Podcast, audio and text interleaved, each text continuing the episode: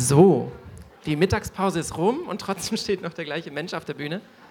Äh, vielen Dank, dass ihr hier seid bei der ersten Workshop-Reihe. Heute kommen ja noch mehrere auf euch zu. Und ich habe, äh, es ist selten, dass ein Wahlkampfmanager einen anderen, einen ehemaligen anderen vorstellt. Ähm, aber heute ist es der Fall. Und äh, Johannes Hilje, seines Zeichens, er sagt selber über sich, dass er Politik- und Kommunikationsberater, Politik- und Kommunikationsberater im grün-roten Milieu ist. Und wir haben heute Morgen alle miteinander seine ehemalige Professorin kennengelernt. ähm, ich, also die Lilly, auch ich spreche den Nachnamen nicht aus. Ähm, und äh, an der London School of Economics, du wirst wahrscheinlich nicht darüber reden, sondern eher über das, was dich umtreibt, nämlich die Propaganda 4.0. Und ich will jetzt überhaupt nichts wiederholen, was in diesem Programmheft steht. Ich will auch nichts sagen, was in einem, ich glaube, gleich bist du beim Deutschlandfunk. Ich habe einen Leitartikel der, oder einen Gastbeitrag in der, beim, in der Zeit gelesen. Aber was mir aufgefallen ist in, der, äh, in dem kurzen Scan, wenn man so eine Moderation vorbereitet, äh, über den Twitter-Kanal wie über das Buch etc., dass wir hier jemanden haben, der eigentlich bei der letzten Recampaign vor 18 Monaten ganz gut gepasst hätte, als in Ergänzung zu äh, Frau Wehling, die die Keynote hatte mit dem Framing, weil du, glaube ich, sehr auf Sprache achtest und für mich total spannend wird, glaube ich, in welcher Form du äh, hier vielleicht auch auf dieses Beispiel, auf dieses für mich super Beispiel der beiden Integrationskapitel im ähm, Koalitionsvertrag 2013 und 2018 eingeht, wie das sozusagen einen, einen, einen, Sprung gemacht hat oder eine gesellschaftliche Verschiebung gegeben hat und sich das auch sprachlich wiederfindet, aber eben auch in der Medienaufmerksamkeit. Und ähm, in einem anderen Interview mit dem, wie heißen die, Allgäu Rechtsaußen, Rechtsaußen ja, was, äh, ja, da kann man jetzt erstmal ähm, denken, was man will. Da hatte ich aber das Gefühl, interessant, der, da ging es um diesen Newsroom, diese Weltneuheit, die die AfD in den Bundestag, in der Bundes als Bundestagsfraktion einführen will. Und vielleicht kannst du uns auch dort, weil es gerade so was sehr Aktuelles ist, wie sie, mit welchem Propagandamittel sie eigentlich auf uns einschallen sozusagen, sind wir, glaube ich, als Gruppe hier total gespannt, was wir A davon lernen können und B auch, wie man damit umzugehen hat. Und das überhaupt nicht erstmal werten zu wollen, sondern dir jetzt hier die Bühne zu bereiten, Propaganda 4.0, was was kommt da gerade auf uns zu? Was hast du analysiert? Wir freuen uns sehr, dass du da bist. Vielen Dank und ähm, die Bühne ist deine.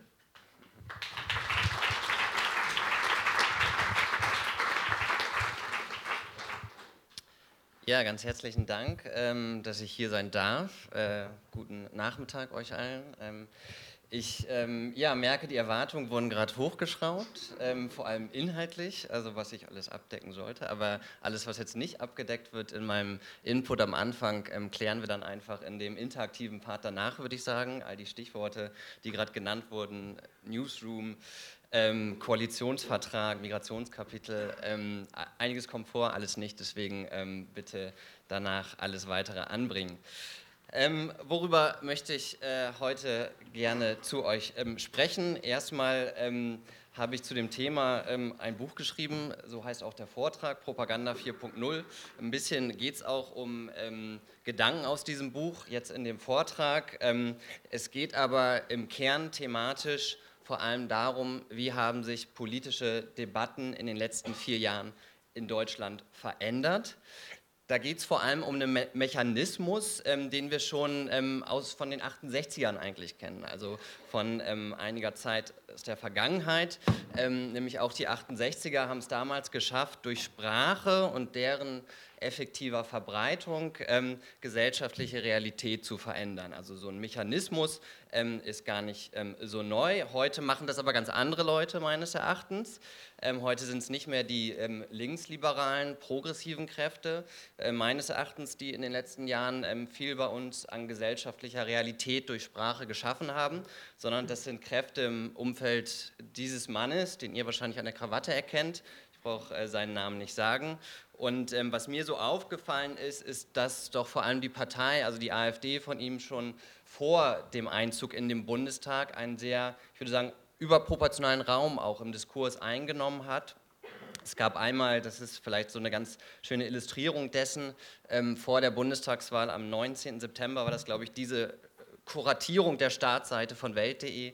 Ihr seht, die ersten vier Artikel ähm, handeln über die AfD und ähm, ob das allein durch die traditionellen journalistischen Auswahlkriterien von Nachrichten zustande gekommen ist, ähm, das würde ich erstmal ähm, hinterfragen wollen, aber das ist so ähm, wirklich nur ein Snapshot dessen, wie sich diese überproportionale Darstellung der Partei AfD meines Erachtens im Diskurs ähm, schon vor deren wirklich bundespolitischer Relevanz oder institutioneller bundespolitischer Relevanz niedergeschlagen hat.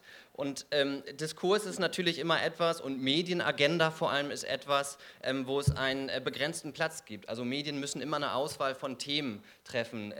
Die sie dann in den, ähm, sozusagen an die Öffentlichkeit herantragen, die dann in der Öffentlichkeit diskutiert werden. Kommunikationswissenschaftlich ähm, ist da die sehr starke These, dass die Medienagenda sehr stark beeinflussen, worüber die Menschen nachdenken, über welche Themen, ähm, vor allem wie sie auch eine Priorisierung von Themen ähm, ähm, vornehmen. Und ähm, das heißt natürlich, wenn bestimmte, ich würde mal sagen, ja, konservative Themen, sehr rechte Themen auf der Agenda standen in den letzten Jahren. Dann wurden andere Themen ähm, eher in den Hintergrund äh, gedrängt und ähm, das waren dann vielleicht, ich würde das äh, zumindest erstmal so als These auch in den Raum stellen, progressive und liberale Themen und vor allem Positionen und ähm, dieses Bild von einer ähm, Klimademo war das in Kanada, ähm, illustriert das vielleicht ganz gut. Zu der Frage, warum ist Sprache überhaupt wichtig in der Politik? Ähm, da möchte ich kurz mal diesen äh, Menschen ähm, bemühen. Wer kann mit diesem Gesicht etwas anfangen? Gut, doch ein paar Sozialwissenschaftler im Raum. Äh, Michel Foucault, französischer Philosoph, ähm, der hat ähm, ja so seine, eines seiner zentralen Thesen, er hat natürlich ganz viele Thesen gehabt, ähm, ist, dass ähm, Diskurse Wahrheitsspiele sind. Also der Diskurs ist ähm, der Raum, wo eine Gesellschaft ähm, kollektive Probleme verhandelt.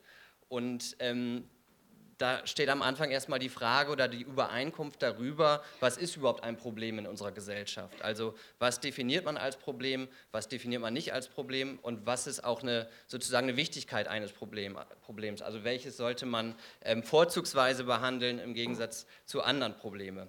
Und ähm, im Diskurs ähm, konstruieren wir im Grunde eben durch Sprache dieses Verständnis über Probleme und auch das Verständnis über Lösungsmaßnahmen und Gegenmaßnahmen, um Probleme zu lösen. Und ähm, das ist jetzt alles sehr theoretisch und das ist, ähm, liegt in der Natur der Sache von Philosophen. Deswegen möchte ich das mal ähm, auf, ein, auf ein konkretes Beispiel ähm, runterbrechen. Und an diesem Beispiel sieht man, glaube ich, ganz schön, dass es nicht nur oberflächlich allein um Fakten geht oder um diese Diskussion, wie viele Lügen oder Fakten, Fake News, alternative Fakten, was da alles an komischen Begriffen auch gibt, es eigentlich im Diskurs gibt. Also das ist, glaube ich, so eine sehr oberflächliche Betrachtung, ob etwas wahr oder falsch ist. Das können wir eigentlich durch Faktenchecks und so weiter mittlerweile und auch vorher eigentlich schon, äh, könnten wir das, konnten wir das sehr gut verifizieren und klären, ob etwas wahr oder falsch ist. Es geht ein bisschen mehr um, glaube ich, ähm, ja, vielleicht unterflächige Sachen, subtilere Sachen. Ähm, und dazu ein Beispiel. Ähm, ihr erinnert euch wahrscheinlich ungefähr so an dieses Szenario. Das ist der 3. September ähm, 2017, das TV-Duell zwischen Angela Merkel und Martin Schulz. Martin Schulz hat da diesen Satz gesagt. Die Flüchtlingswelle kam auf uns zu, sie kam über Monate und Monate. Also Schulz benutzt hier eine Metapher, um das Phänomen der ja, zweifelsohne massiven Fluchtbewegung ähm, zu beschreiben. Ähm, er benutzt die Metapher einer Naturkatastrophe und ähm, wir sprechen in diesem Fall von einem ganz bestimmten Framing in der Kommunikationswissenschaft, aber auch in der politischen Kommunikation und durch äh, Menschen wie Elisabeth Wehling, die gerade schon genannt wurde, auch etwas im, ja, würde ich sagen, populärwissenschaftlichen Diskurs mittlerweile.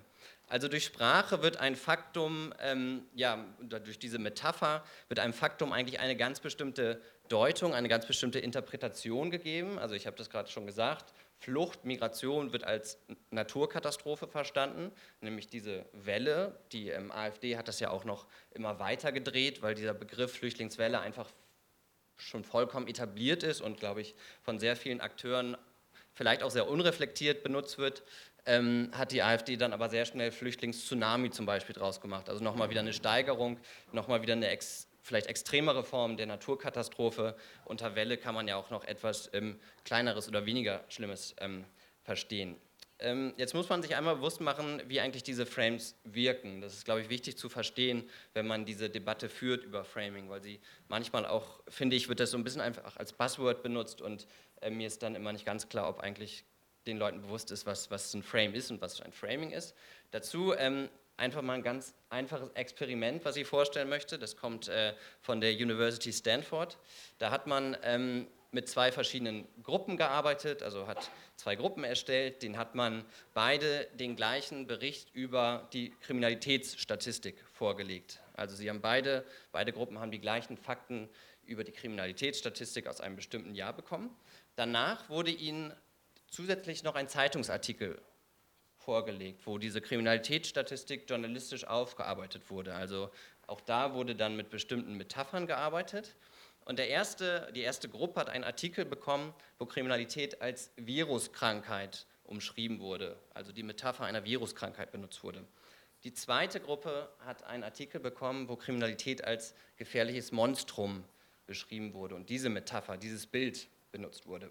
Und dann ähm, hat man beide Gruppen am Ende gefragt, was sie denn für politische Gegenmaßnahmen, was würden sie für ein ja, Strafsystem für die Gesellschaft eigentlich präferieren, nachdem Sie beides gelesen haben, den beiden Kriminalitätsstatistikbericht und dann unterschiedliche Zeitungsartikel. Und da kam was ganz Unterschiedliches raus. Gruppe 1, ähm, die diesen Artikel mit der Viruskrankheit bekommen hat, die ähm, hat ähm, dafür votiert, dass man vor allem in die Prävention von Verbrechen investieren sollte, als politische Maßnahme und als gesellschaftlicher Umgang mit Kriminalität. Und die Gruppe, die ähm, dieses Monsterbild bekommen hat, diese Monstermetapher, die wollte die Verbrecher vor allem wegsperren.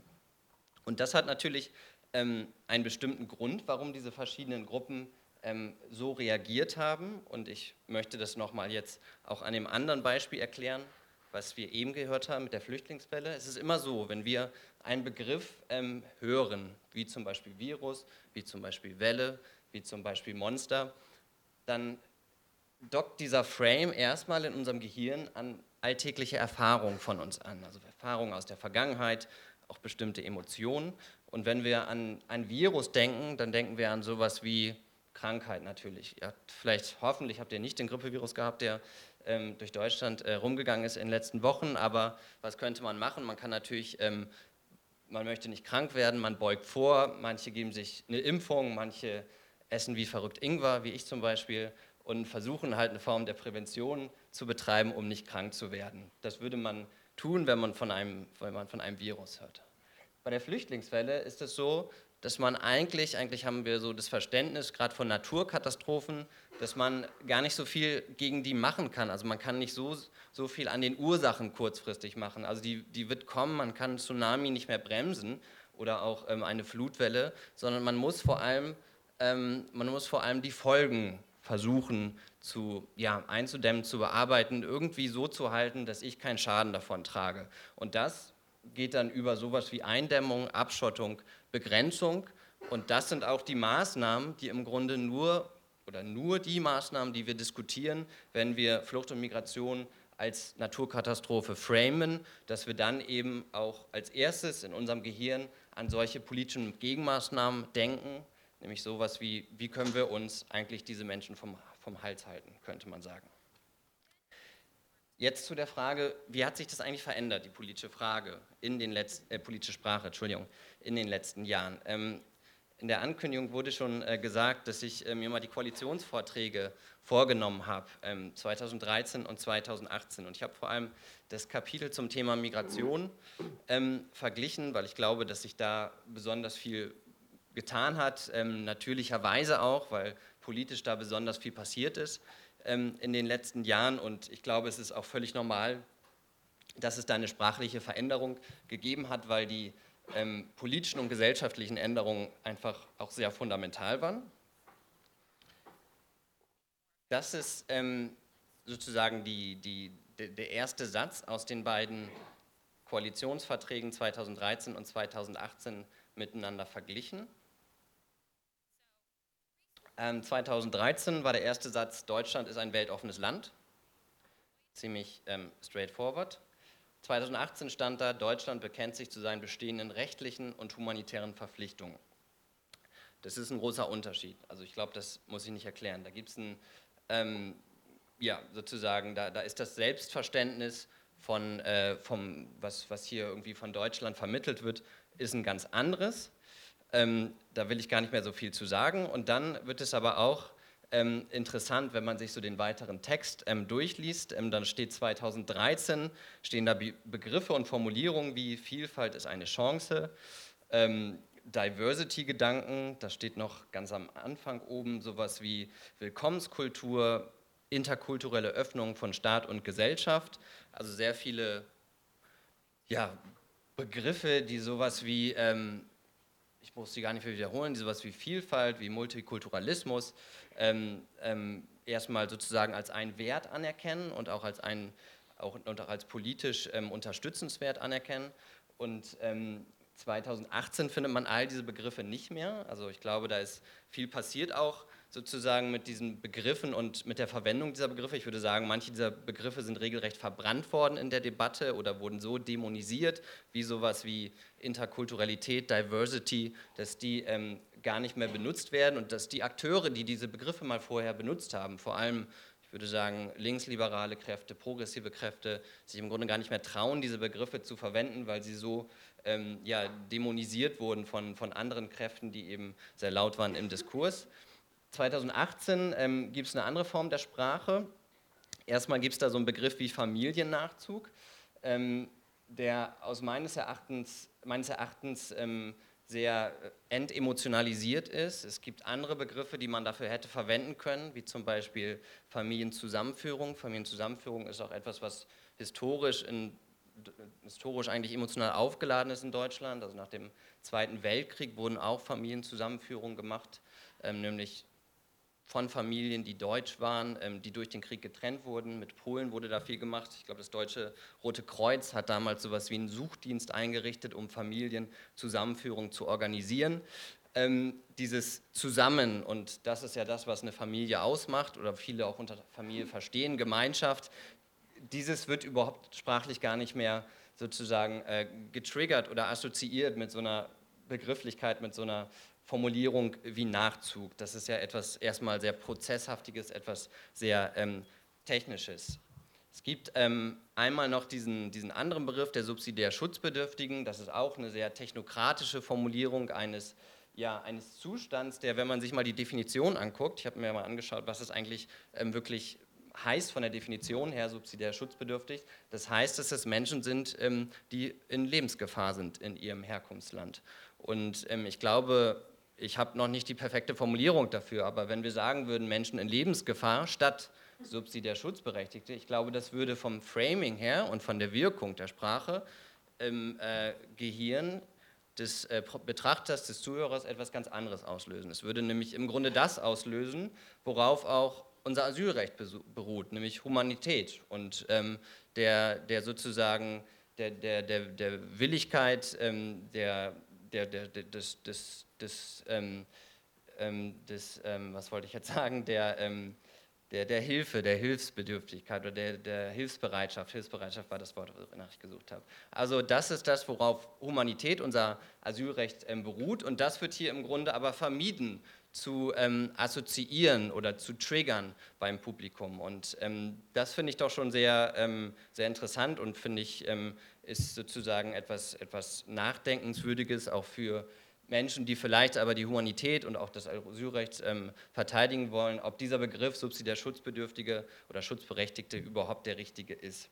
Ähm, dann gibt es noch so lustige Formulierungen wie Ankereinrichtungen. Ähm, das ähm, klingt ja auch erstmal eigentlich irgendwie ganz positiv. Anker, damit assoziieren wir sowas wie ja, wie so ein Rettungsanker, aber diese Zentren, die damit gemeint sind, ich weiß nicht, ob ihr das Beispiel aus Bamberg zum Beispiel kennt, das ist so ein mit Stacheldraht umzäuntes ähm, Gebäude, wo Flüchtlinge dann länger gehalten werden sollen, ähm, wo alles sozusagen die ganze Bearbeitung ihrer, ihrer Anträge vollzogen werden soll und es auch sehr strenge Auflagen gibt, wie sie sich überhaupt nach außen bewegen dürfen und so weiter. Äh, die werden hier etwas positiv geframed Anker genannt.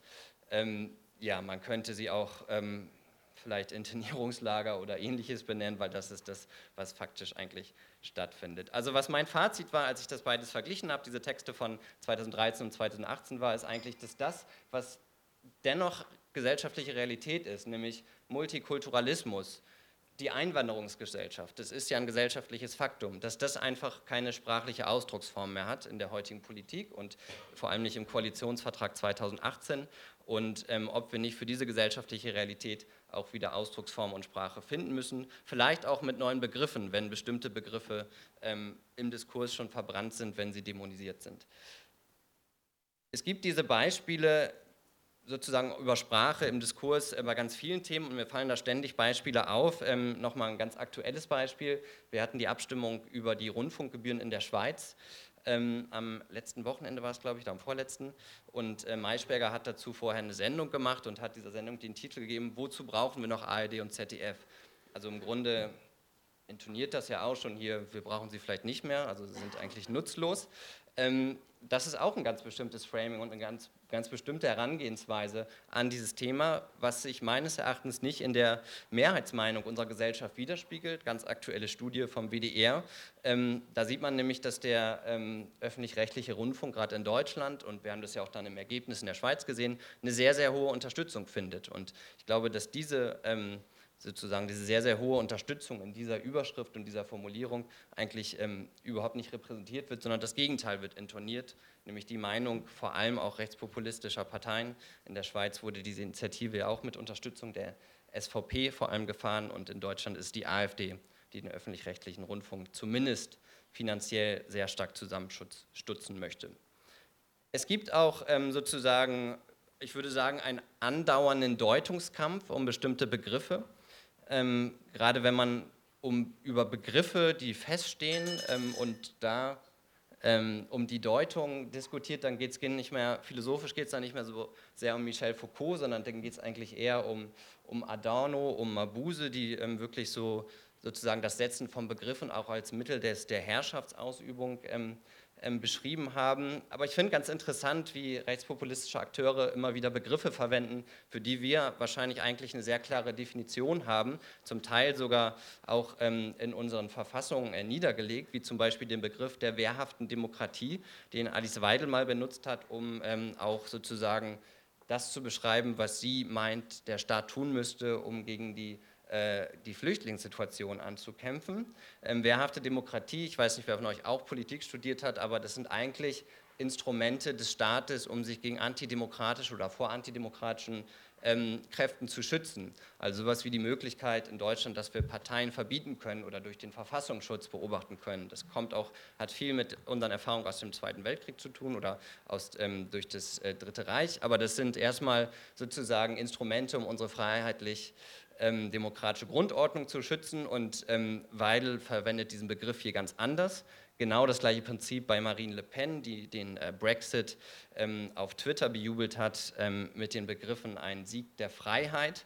Und auch hier ist natürlich ein ganz anderes Freiheitsverständnis drin als das, was vielleicht einige von uns haben. Also hier wird Freiheit als Selbstbestimmung des nationalen Volkes verstanden. Ich würde Freiheit vor allem auch ähm, als freie Grenzen für den Austausch von Menschen und vielleicht auch Waren verstehen. Aber hier gibt es sozusagen gerade konkurrierende Definitionen über Begriffe, die vielleicht sehr, sehr lange als gesetzt galten und von der Mehrheitsgesellschaft sozusagen, da gab es einen Konsens drüber. Und ähm, das ist, glaube ich, was, was wir beobachten sollten. Kurz ein paar ähm, ähm nur Gedanken dazu, woher kommt eigentlich diese Diskursmacht ähm, der neuen Rechten. Dazu habe ich im Buch auch noch äh, mehr geschrieben. Erstmal, glaube ich, ist wichtig zu verstehen, dass es nicht nur eine Partei ist, die das sehr proaktiv in Deutschland betreibt, sondern es gibt da ein ganzes Netzwerk der neuen Rechten. Und im Grunde ähm, ist das Ziel dieses Netzwerks auch sowas wie eine kulturelle Revolution zu schaffen. Also kein anderes Ziel als das, was auch die 68er ähm, mal hatten. Deshalb habe ich auch die 68er am Anfang gezeigt. Und dieses ähm, Netzwerk besteht ebenso aus verschiedenen Kategorien von Akteuren, Parteien. In Deutschland ist die FPÖ auch noch einigermaßen einflussreich, zumindest in diesen Kreisen. Dann gibt es sowas wie Thinktanks und Vereine. Das ähm, Institut für Staatspolitik zum Beispiel ist so etwas, die versuchen so ein bisschen wissenschaftlich, intellektuell ähm, in, für diese Kreise zu arbeiten. Es gibt die Medien, die ihr, die ihr kennt, einmal sehr parteinahe und äh, das, das Stichwort Newsroom fiel gerade auch schon Ähm, ich würde das nicht äh, verwenden, weil das, wir sollten journalistische Begriffe nicht sozusagen äh, mit äh, PR, Partei-PR verwechseln oder ihnen diese Labels geben. Das wäre, glaube ich, falsch. Aber die AfD macht das sehr proaktiv, nennt ihren Videokanal AfD TV. Und dann gibt es eben auch diese sogenannten Vorfeldorganisationen, die Bewegungen ähm, auf der Straße und, und organisiert in Vereinen, sowas wie die Identitäre Bewegung, 1%-Bewegung und auch in sehr stark lokalem Rahmen. Also das, dieser Flyer, den ihr da rechts unten seht, das ist von der Demo ähm, in Cottbus. Ähm, da gab es auch einen sogenannten Frauenmarsch. Und dieses Netzwerk arbeitet sehr, sehr effektiv zusammen. Das muss man, glaube ich, verstehen, um auch ähm, die Wirkmacht ähm, dieser neuen rechten Bewegung insgesamt zu verstehen. Was machen die? Die verbreiten unter anderem ähm, bestimmte Narrative und das machen sie sozusagen in, im Verbund und in Kooperation. Ein so ganz klassisches Narrativ der neuen Rechten ist das, dass der Volksverräter, also dass die ähm, amtierende Regierung, dass die amtierenden politisch Mächtigen, auch die Parteien, die schon länger im Bundestag sind, äh, nicht mehr die Interessen der Bevölkerung vertreten, sondern ähm, aktiv gegen das Volk arbeiten. Das ist so die Kurzfassung dieses dieses ähm, Volksverräter-Narrativ. Und das wird, wie ihr seht, von diesen verschiedenen Akteuren, die ich gerade gezeigt habe, oder zumindest von einigen, ähm, sehr sozusagen im Verbund und kooperativ versucht, ähm, nach außen zu tragen. Ähm, es gibt da, würde ich sagen, so, ähm, so zwei ähm, wichtige Stränge, um, um auch diese Wirkmächtigkeit neuer rechter Kräfte zu verstehen. Es gibt einmal den Versuch, das über die Massenmedien zu machen und das wird vor allem durch Strategien der Aufmerksamkeitsmaximierung getan.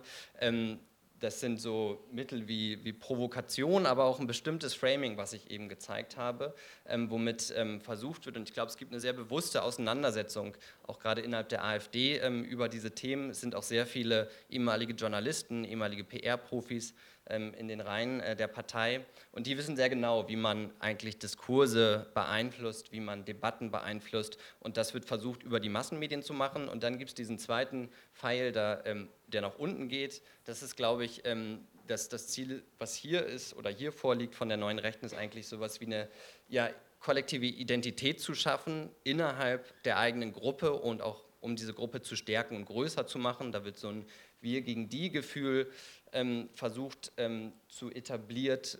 Und da gibt es auch sowas wie eine Form der Jugendkultur und des Lifestyles, der beworben wird. Das kennt man vor allem von den Identitären sehr stark. Ähm, und erstmal muss man sagen, dass, das, ähm, dass diese diese, diese Schaffung einer, einer kollektiven Identität und sozusagen das Zusammengehörigkeitsgefühl sehr gut funktioniert, wenn man sich das zumindest mal ähm, an der Mobilisierung ähm, der eigenen Unterstützer im Bundestagswahlkampf anguckt, über deren Online-Kanäle.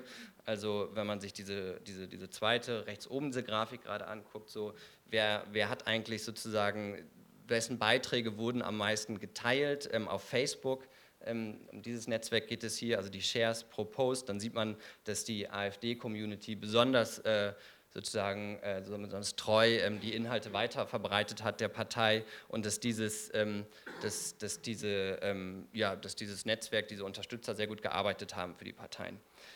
Ich will noch mal kurz so ein paar Beispiele für diese Jugendkultur geben, die ich glaube ich sehr wichtig, die ich sehr wichtig zu verstehen finde, weil ich ähm, glaube, dass da sehr viel gerade passiert was vielleicht ähm, auch gar nicht so einfach immer ist rauszufinden, aber in diesen Kreisen ähm, gibt es so ein Magazin, das heißt Akadi, das könnte man so als Bento der Identitären auch äh, bezeichnen, sieht auch gar nicht so anders aus, die Seite, aber das ist so ein Jugendmagazin, so ein Online-Jugendmagazin, ähm, was ähm, von den Identitären im Wesentlichen betrieben wird und worüber über so, eine, ja, so, ein, so, ein, so einen Lifestyle-Zugang auch versucht wird, ähm, politische Themen, Positionen ähm, zu platzieren bei der heutigen Jugend. Es gibt ähm, sowas wie ähm, neurechte YouTuber, würde ich sagen. Diese beiden äh, Köpfe ähm, machen so einen Videopodcast, ähm, setzen sich da über aktuelle Themen auseinander ähm, und erzielen damit enorme, enorme Weitreichen. Es gibt sowas wie ein Craft Beer der Identitären, Pilz Identitär. Also da gibt es sozusagen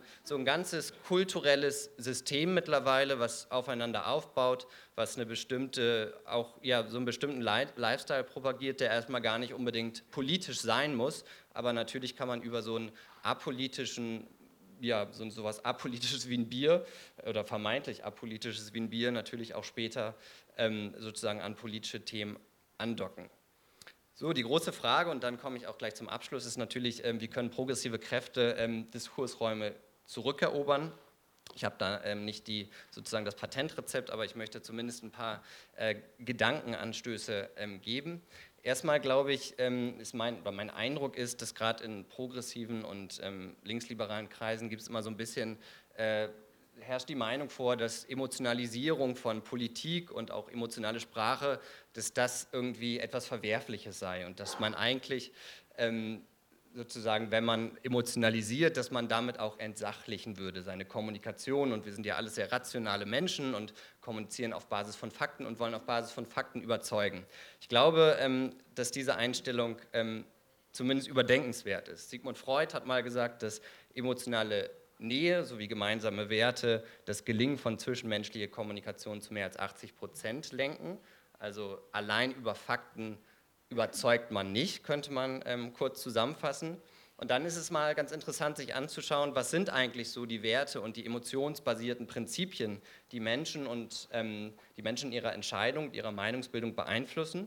Und so ganz einfach ähm, strukturiert ähm, ist man da in der Forschung zu so insgesamt sechs Werten gekommen und die teilen sich dann nochmal in drei Werte, jeweils für konservative und für progressive Menschen auf. Und diese oberen, Freiheit, Fürsorge, Fairness, das sind eigentlich so die Werte ähm, und emotionalen Prinzipien, mit, der man, mit denen man progressive Menschen überzeugen kann. Also wir progressive Menschen, ich ziehe mich selber dazu, wir sind empört, wenn, ja, wenn, wenn Menschen unterdrückt werden, also deren Freiheit eingeschränkt wird. Wir, wir sind empört oder finden es nicht gut, wenn schwächere Menschen leiden müssen, also sowas wie Fürsorge ähm, wird da ausgelöst und wir finden es auch nicht gut, wenn Menschen ungerecht verhandelt werden. Also dieses Fairness-Prinzip ähm, wird dann bei uns ähm, aktiviert. Und es gibt ähm, dann natürlich sozusagen in der politischen Kommunikation müsste man das wiederum in ein Framing übersetzen. Es gibt da ein sehr gutes Beispiel, finde ich, der Spitzenkandidat der Grünen bei der letzten Wahl in den Niederlanden, Jesse Klaver, der hat ähm, gerade bei ökonomischen Themen meines Erachtens ein ganz neues Framing etabliert ähm, so ein klassisches linkes Framing bei ökonomischen Themen ist ja von Umverteilung zu sprechen, von so etwas wie einer Reichensteuer zu sprechen, eigentlich so staatlich organisierte Prozesse des Wegnehmens, könnte man auch sagen. Also so wird das ja dann zumindest meist von den Reichen zum Beispiel verstanden. Und der hat es aber ganz anders beschrieben. Also der hat mit so ähm, Begriffen wie, wie Fairness, wie Gleichwertigkeit von Menschen, auch Herstellung, das ist ja in Deutschland immer so ein Begriff von gleichwertiger Lebensverhältnisse und gleichen Chancen auch gesprochen. Also hat ähm, ganz andere, vor allem positive Begriffe gefunden für seine ökonomischen ähm, Programme auch und hat auch sowas wie Empathie vor allem auch im Zusammenhang mit äh, Flüchtlingen und Migranten benutzt und ähm, vor allem die Leute dazu gebracht, in einer Person nicht unbedingt einen Flüchtling zu sehen, sondern erstmal zuallererst einen Menschen und versucht auf so einer zwischenmenschlichen Ebene ähm, eine Verbindung herzustellen. Das hat sehr viel mit emotionaler und sozialer Intelligenz auch zu tun, was hier in der Sprache ist und das, glaube ich, ist, ähm, ist ein guter Ansatzpunkt und darüber, davon lässt sich was lernen. Ähm, es geht auch darum, natürlich Debatten zu reframe und Position und da fällt mir oft auf, dass ähm, oftmals die Frames von anderen Akteuren, also feindlichen Akteuren würde man sagen, im politischen, einfach negiert werden. Ähm, und das ist ähm, kognitionswissenschaftlich genau das Falsche, was man nicht tun sollte. Es gibt diesen Psychologen äh, Donald Tapp, der äh, eine bestimmte Lernregel aufgestellt hat und der hat eben gesagt, ähm, wenn man das Framing des Gegners negiert, dann verstärkt man es erstmal nochmal, weil die ähm, sozusagen die Synapsen in unserem Gehirn erstmal noch, wenn Sie das, den Begriff wiederhören, den man eigentlich negiert, ähm, verstärkt werden. Man kann das zum Beispiel an so einem ganz einfachen Beispiel wie dem Satz, nicht alle Ausländer sind kriminell ganz gut verstehen.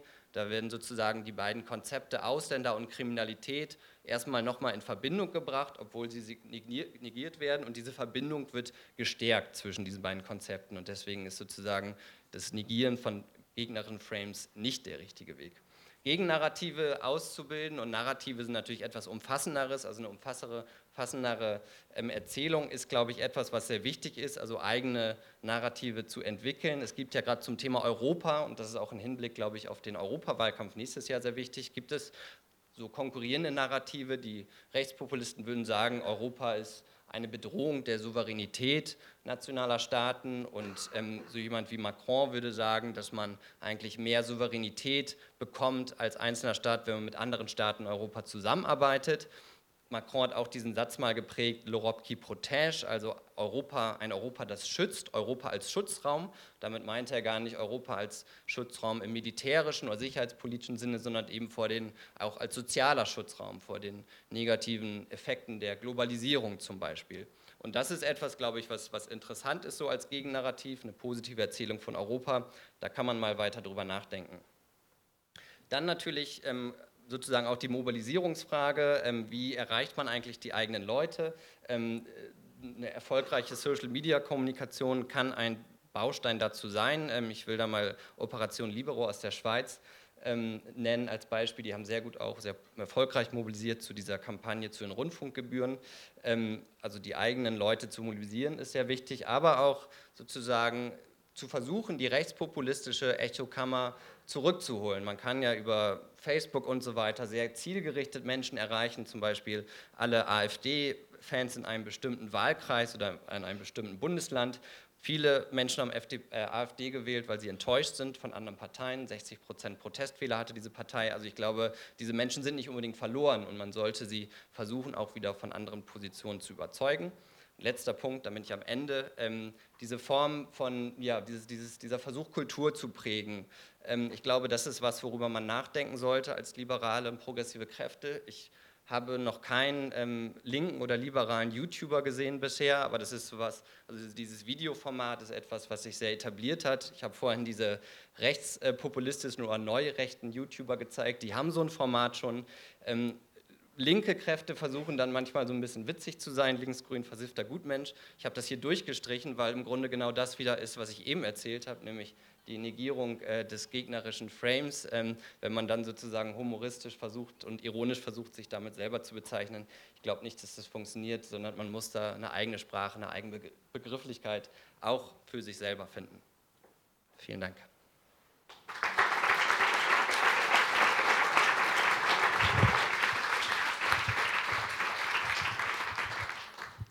Vielen Dank, Johannes. Bevor ich äh, die Fragerunde eröffne, weil so fleißig mitgeschrieben und fotografiert wird, ihr findet alle Präsentationen sowie Tonaufnahmen der Workshops später online in unserem Recampaign-Archiv, genauso wie von allen letzten sieben Recampaigns der letzten Jahre, also alle Vorträge inklusive Präsentationen, sogar auch die Fragenrunde, also passt auf, was ihr jetzt fragt und sagt, äh, wird aufgezeichnet. Und ähm, erstmal dir vielen Dank, Johannes, für den Einblick. Und wenn ihr keine Fragen habt, ich habe welche, aber ich gebe mal direkt weiter und du gehst dann. Ähm, ja, vielen Dank für den sehr, sehr interessanten Vortrag. Ich habe eine Frage. Ähm, wenn es darum geht, Begriffe zurückzuerobern, also wir haben ja gerade den Diskurs über Heimat gehabt. Und ich glaube, Heimat ist so ein Begriff, der zu Recht rechts ist. Also, den, also das ist meine Meinung, die sollte man nicht zurückerobern und der wird nicht richtiger, nur weil ihn die Richtigen irgendwie versuchen zurückzuerobern. Das, deswegen würde ich dich jetzt fragen, also was machst du, also was würdest du raten, was man jetzt im konkreten Beispiel bei dem Heimatbegriff tun sollte? Ähm, ich glaube, da sind zwei Fragen drin. Also erstmal, was macht man mit Begriffen, die äh, vermeintlich sozusagen eigentlich dem anderen politischen Spektrum gehören. Ich glaube, dass es bei Heimat nicht so ist, aber wenn man das mal sozusagen erstmal ähm, voraussetzen würde, dass das ein Begriff ist, ähm, den, der sozusagen, bei dem wir nichts gewinnen könnten, ähm, dann glaube ich, ist es dumm, ihn zu verwenden. Also ihn weiter sozusagen, ihn prominenter zu machen, ihn zu verwenden, das fände ich dann unklug. Das würde ich grundsätzlich sagen. Aber ich glaube, dass dieser Heimatbegriff, ich sehe nicht so, dass er ähm, sozusagen ein per se rechter Begriff ist. Ich ähm, glaube, dass Heimat, so verstehe ich Heimat zumindest, dass das ein Gefühl ist, eine Assoziation, mit, dem, mit der jeder Mensch was anfangen kann. Also wenn du irgendwen auf der, Frage, auf der Straße fragst, was ist eigentlich Heimat für dich, wird jeder dir eine Antwort geben können. Und ähm, das ist, glaube ich, sozusagen ein Ausgangspunkt auch für uns in dieser Debatte. Ähm, das ist was, worüber Menschen nachdenken, das ist was, womit sie etwas verbinden. Also müssen wir vielleicht auch eine Antwort darauf geben können, was das sein kann. Ähm, es gibt ja auch die These, man sollte als Linke keine Antwort darauf geben, weil das nichts Politisches ist, Heimat. Ich glaube, diese, diese, dieser Versuch, etwas, also sozusagen eine klare Linie zu, zu, trennen, oder zu ziehen zwischen politischem und apolitischem ist sehr schwierig. Und dann sozusagen hilft man auch nur den Kräften, die es wiederum politisieren, so ein Begriff. Also ich glaube, persönlich meine Meinung ist, dass man eine, eine progressive Sprache auch für, eine, für einen Heimatbegriff finden muss. Ich habe in meinem Buch auch vorgeschlagen, von Heimat Europa zu sprechen, also ähm, Heimat zu transnationalisieren und nicht auf einen Nationalstaat oder auf keine Ahnung, ähm, eine bestimmte Region ähm, zurückzuführen. Ich könnte mir vorstellen, dass das für Europa auch ein gutes Narrativ ist. Aber ich, ähm, ich glaube nicht, dass man einen Begriff, mit dem alle Menschen irgendwas verbinden können, dass man den sozusagen nicht verwenden sollte, weil er vielleicht erfolgreicher in der Vergangenheit von anderen Kräften verwendet wurde.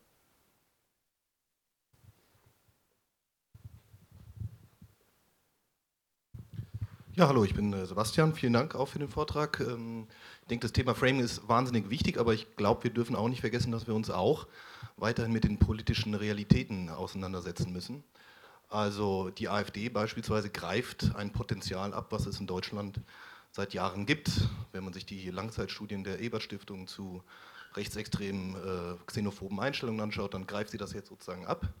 Und das Interessante ist ja, dass man mittlerweile manchmal im Gefühl ist oder das Gefühl hat, äh, beispielsweise eine Frau Merkel verteidigen zu müssen. Und ähm, dass sie sozusagen jetzt als äh, humanistische Vorkämpferin für die Interessen der vertriebenen Menschen sich ähm, äh, einsetzt. Und das ist ja mitnichten so. Und ähm, was, glaube ich, nicht thematisiert wurde, und damit hat man der AfD das Feld bereitet, dass man Merkel als jemand dargestellt hat, der sie nicht ist und dass das äh, brutale Abschottungssystem, was Deutschland auch innerhalb der EU verteidigt, ähm, eigentlich nicht thematisiert hat. Ja, das ist ein interessanter Gedanke. Also ich glaube, ähm, eines der großen, einer der großen Erfolge der AfD ist eigentlich, dass bis zur Bundestagswahl der Eindruck aufrechterhalten wurde, Merkel sei die Willkommenskanzlerin ähm, und Deutschland ähm, sei besonders offenherzig gegenüber Migranten und Flüchtlingen. Es ist seit spätestens seit 2016 nicht mehr der Fall, also seit den Asylrechtsverschärfungen, auch seit dem Deal mit der Türkei ähm, ist ja, hat sich ja sehr viel in eine andere Richtung verändert. Aber ich glaube auch sozusagen, dass dieser Eindruck aufrechterhalten wurde, dass wir so besonders offenherzig sind und so viele Leute empfangen, ist ein Erfolg der AfD, weil was passiert ist, ist, das hast du, glaube ich, gerade auch gesagt, ähm, dass es, es gab, der, der Diskurs verlief zwischen Merkel und ganz rechts in der Flüchtlingsdiskussion. Und es gab keinen linken Raum von Merkel mehr. Auch ähm, die linkeren Parteien aus dem Bundestag konnten nur sagen, wir unterstützen Merkel. Ähm, dieses Ganze, und das wollte ich auch eigentlich mit diesem Unterschied von diesen Koalitionsverträgen ähm, ähm zeigen. Diese, diese Wörter wie Multikulturalität, Diversität und so weiter, die wurden ja auch irgendwann gar nicht mehr verwendet von, von, von linkeren Parteien und alles sozusagen lief rechts von Merkel ab man kann sich auch, glaube ich, fragen, ist das ein Versäumnis, was schon viel vorher oder viel früher stattgefunden hat? Also ähm, wie konnte es überhaupt dazu kommen, dass Merkel zur progressiven ähm, ähm, Spitze der Debatte wurde in Deutschland? Also was wurde eigentlich vorher versäumt? Hat man vorher versäumt, ähm, vielleicht Unterstützung und auch ähm, sozusagen eine bessere Sprache für die eigenen polit progressiven ähm, politischen Ziele zu finden? Also warum konnte es überhaupt dazu kommen, dass Merkel 2015 zur zur, zur, zur linken Politikerin umgedeutet wurde. Ich glaube, dass da auch vorher hätte mehr passieren müssen. Und ich glaube gerade sozusagen, ähm, wir leben ja sehr in, in, in, sozusagen getrieben von Krisen, auch in den Medien und so weiter. Und man muss sich über politische Sprache auch über Themen Gedanken machen, wenn sie vielleicht noch nicht so sehr im, im Fokus der Debatte stehen, dann ist es meistens schon zu spät. Ähm, und dann sind meistens die die Gewinner, die besonders schnell und besonders laut agieren. Und das glaube ich haben wir auch gesehen in den letzten Jahren.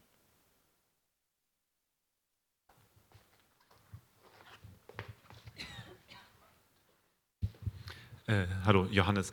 Ich habe noch eine Frage. Ähm, du sprachst von der Herausforderung, Begriffe zurückzuerobern von progressiven Kräften, hast aber auch dieses Paradox erwähnt, ähm, dass man Frames nicht widerlegen kann, wenn sie einmal da sind, sondern sie im Grunde reproduziert bei dem Versuch, sie zu widerlegen.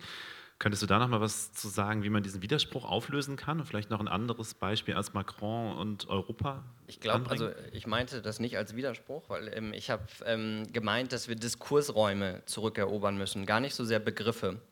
Ähm, also sozusagen Einfluss und, und Wirkmacht im Diskurs. Und ich glaube, der hat sehr stark diese Wirkmacht hat sehr stark nachgelassen von, von linken Kräften, progressiven Kräften. Und das ist was, ähm, was wo wir, glaube ich, Raum zurückerobern müssen und, und auch Einfluss, so wie das vielleicht mal früher war ähm, bei, den, bei den 86ern. Ähm, 68ern, Entschuldigung. 86er bin, bin ich, deswegen äh, ist das eigentlich ganz schön. ähm, deswegen sehe ich diesen wieder oder meinte ich das nicht als Widerspruch, sorry, wenn das falsch rüberkam. Ähm, ich glaube aber, dass so ein Kampf trotzdem stattfindet bei solchen Begriffen wie zum Beispiel Freiheit, habe ich als Beispiel genannt. Ähm, ich, wo es jetzt irgendwie diese sozusagen nationalistische Deutung wieder gibt von, und völkische Deutung von dem Freiheitsbegriff. Ähm, Donald Trump versteht ihn ja genauso und hat damit auch eine Wahl gewonnen, glaube ich vor allem.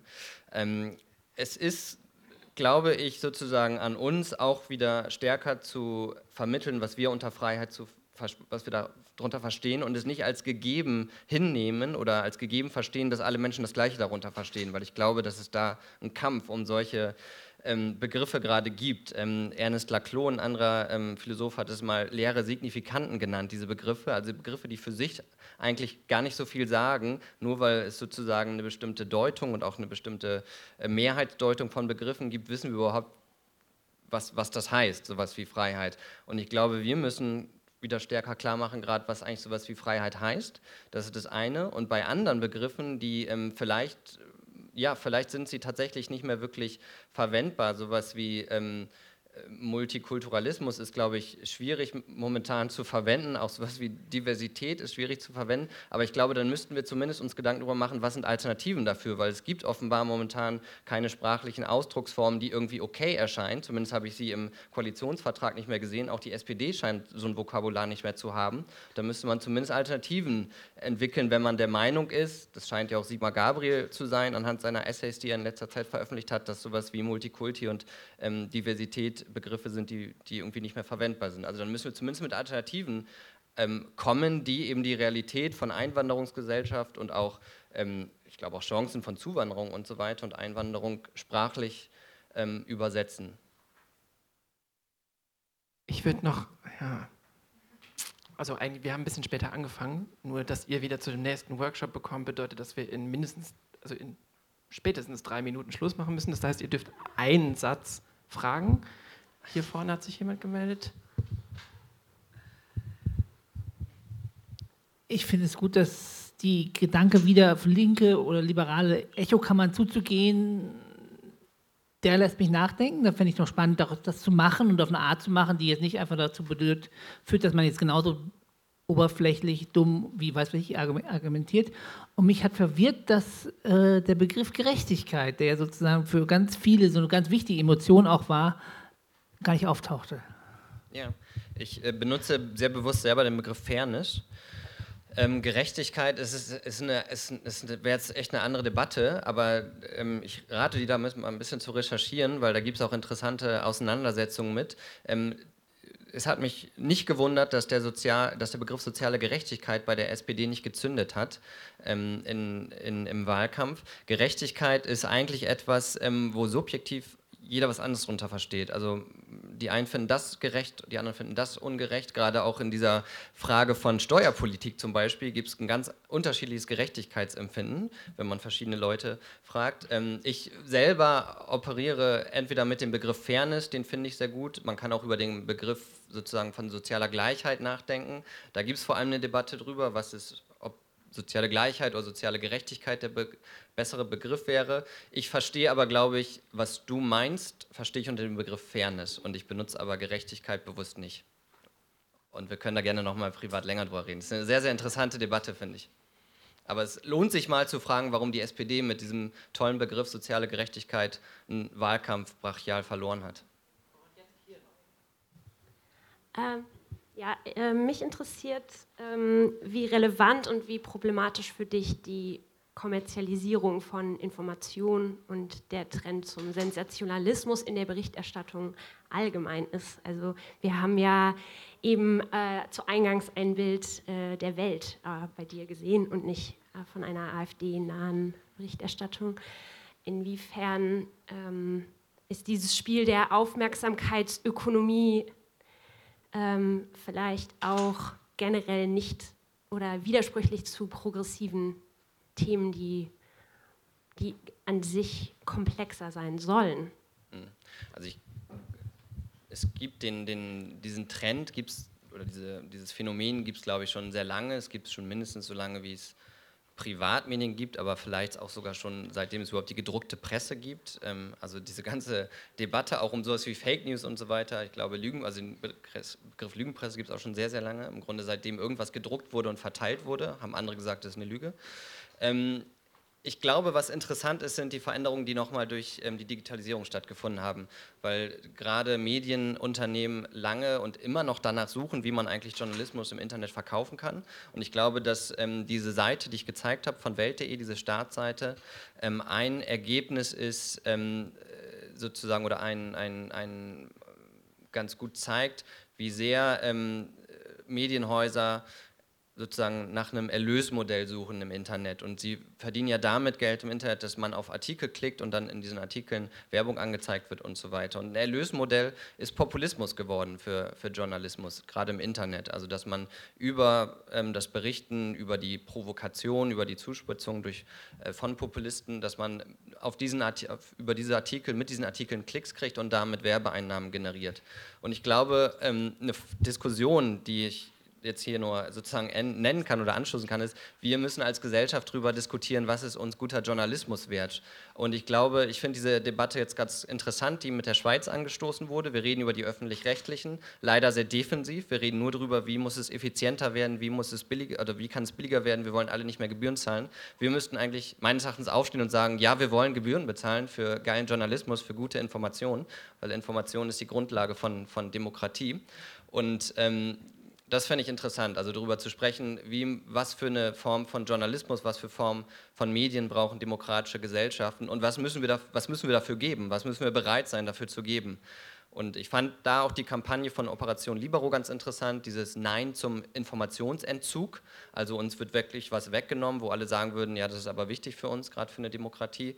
Ähm, und da müssen wir aber auch in eine offensivere Debatte kommen, weil auch da sind wir in der Defensive. Und ähm, da hilft nicht das Rummäkeln über, ähm, über Beitragsgebühren für den öffentlichen Rundfunk, für den öffentlichen Rechtlichen, auch wenn der natürlich reformierungsbedürftig ist, das darf man nicht verschweigen. Aber das wäre, glaube ich, eine interessante Debatte auch mal. Ich muss schließen leider, sonst kriegen wir Stress nach hinten raus. Vielen Dank euch für die Teilnahme und vielen Dank dir, Johannes, für deine wertvolle Analyse und Arbeit.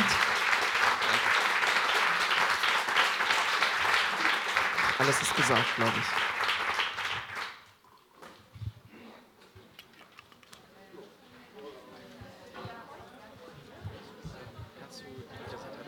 Darf ich euch bitten, die Stühle auch wieder. Wird die ähm, öffentlich zur Verfügung gestellt? Soweit ich weiß, ist der Plan, dass die auf. Die, ich weiß es gar nicht genau, muss ich nochmal nachfragen. Also das Problem ist ein bisschen, ich habe nicht die Rechte von diesen Bildern. Ja. Ähm, und ähm, eigentlich würde ich euch ungern einfach so die ja. Präsentation geben. Dann äh, sage ich einfach, ich habe nur die Aufgabe. Ja, ja, das muss ich dann soll irgendwie. Aber dann gehe ich nochmal zum. Wir haben halt eine Stunde später angefangen, ne, weil der Raum nicht fertig war. Weil ich tatsächlich nicht genau weiß, was genau damit ja. ist. Ja. Also das ist tatsächlich ein Problem mit den Rechten. Ich habe kein Problem, die Inhalte ja. zur Verfügung zu stellen, aber mit, das mit den Bildern ist, ähm, da könnte ich. Ah ja, okay, super. Okay. okay. Also ich gehe nochmal und sage, schilder das Problem und dann sollen die nochmal auf dich. Ja, okay, alles klar. Ja. Ja, ah, super, das bleibt so offen. Sehr gut.